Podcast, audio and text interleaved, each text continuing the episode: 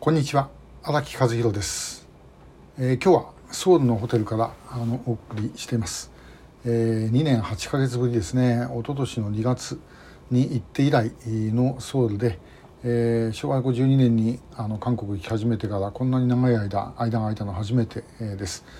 えーまあ、これから先は普通に行けるようになると思います。もうあのノービザだし、えー、入国も基本的にはほとんど前と変わりませんでした。まあ、あのともかく我々、え、朝鮮半島研究者に限らず地域圏の研究者って、え、ともかくその現場行かないとですね、え、どうしようもない、ねまあ、北朝鮮はそう簡単に行けませんけどもでもまあここ韓国を来ればいろんな情報も入りますしね、え、それを大事にしていきたいというふうに思います。で今日話するのはあの日曜日ですね、えー、23日にあの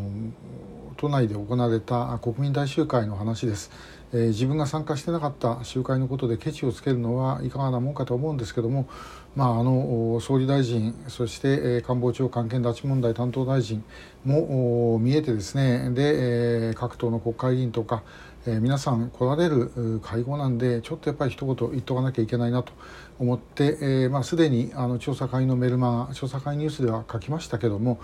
改めてまあ、この会合の中でですね誰一人として、えー、田中稔さん金田辰光さんのことに言及しなかったということに、えー、正直言って私ショックを受けました。誰かしら何かですね言ってもいいんじゃないか、えー、ということですね。でこの,、まあ、この話も前々からあの共同通信なんかはあのオフレコ情報ではあるけども政府関係筋からということでですね、えー、流していたことです。ですからまあもうその時点でもちろん取り上げて当たり前だったんですけども、まあ、今回特にあの佐伯さんのオンデコの発言があったということですよね。まあ、それで国会でも取り上げられてるわけですから、まあ、なんとかですねこれもうちょっとちゃんと言っておいてよかったんじゃないかというふうに思います。で、えー、もちろん、まあ、あのこれについてですねえーまあ、あの時は仕方なかったんだという意見があってもそれはいいと思うんです。それはそれであの一つの意見、えー、ですよね、えー、ですけどもこれもし全くスルーしてしまっていたらですね、えー、他の人も見捨てられます。他の特定思想者のみならず政府認定の拉致被害者ですら見捨てられることになるだろうと私はあの確信をしてます。で現実問題としてまあ、あの9.17の20年前の小泉訪朝で北朝鮮が5人生存8人死亡と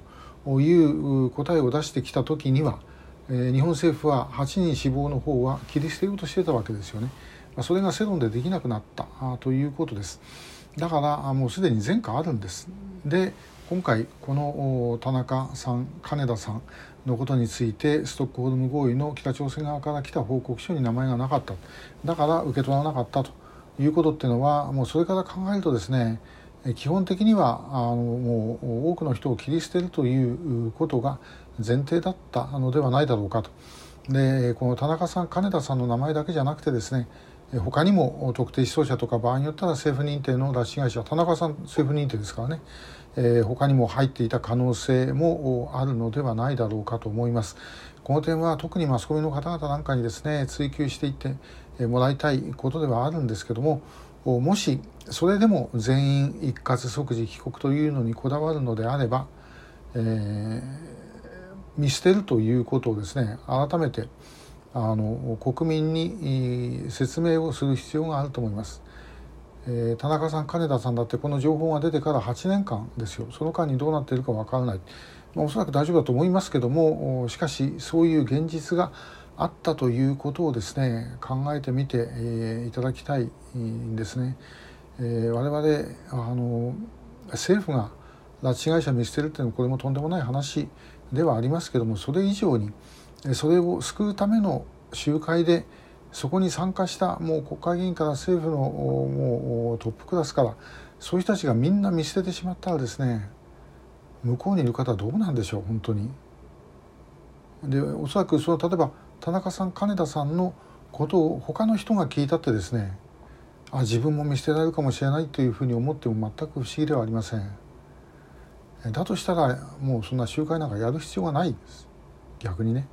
そんなふうに思わせるんであれば取り返すための運動を私たちはしていますどうか皆さんあの今この状況決してよろしくないと私は思います。でもうできるだけのところでやってきますけどもぜひよろしくお願いします。それで、えー、11月16日この田中さん金田さんの問題についてその後を考える集いの第32回を飯田橋にあります小石川運動場の会議室を使ってやります。でネットで中継しますのであの直接来れない方も含めて、えー、ぜひあのご覧いただければというふうに思います。まあ、ともかくあの私たちが見捨てたら本当におしまいです。ご協力をよろしくお願いします。今日もありがとうございました。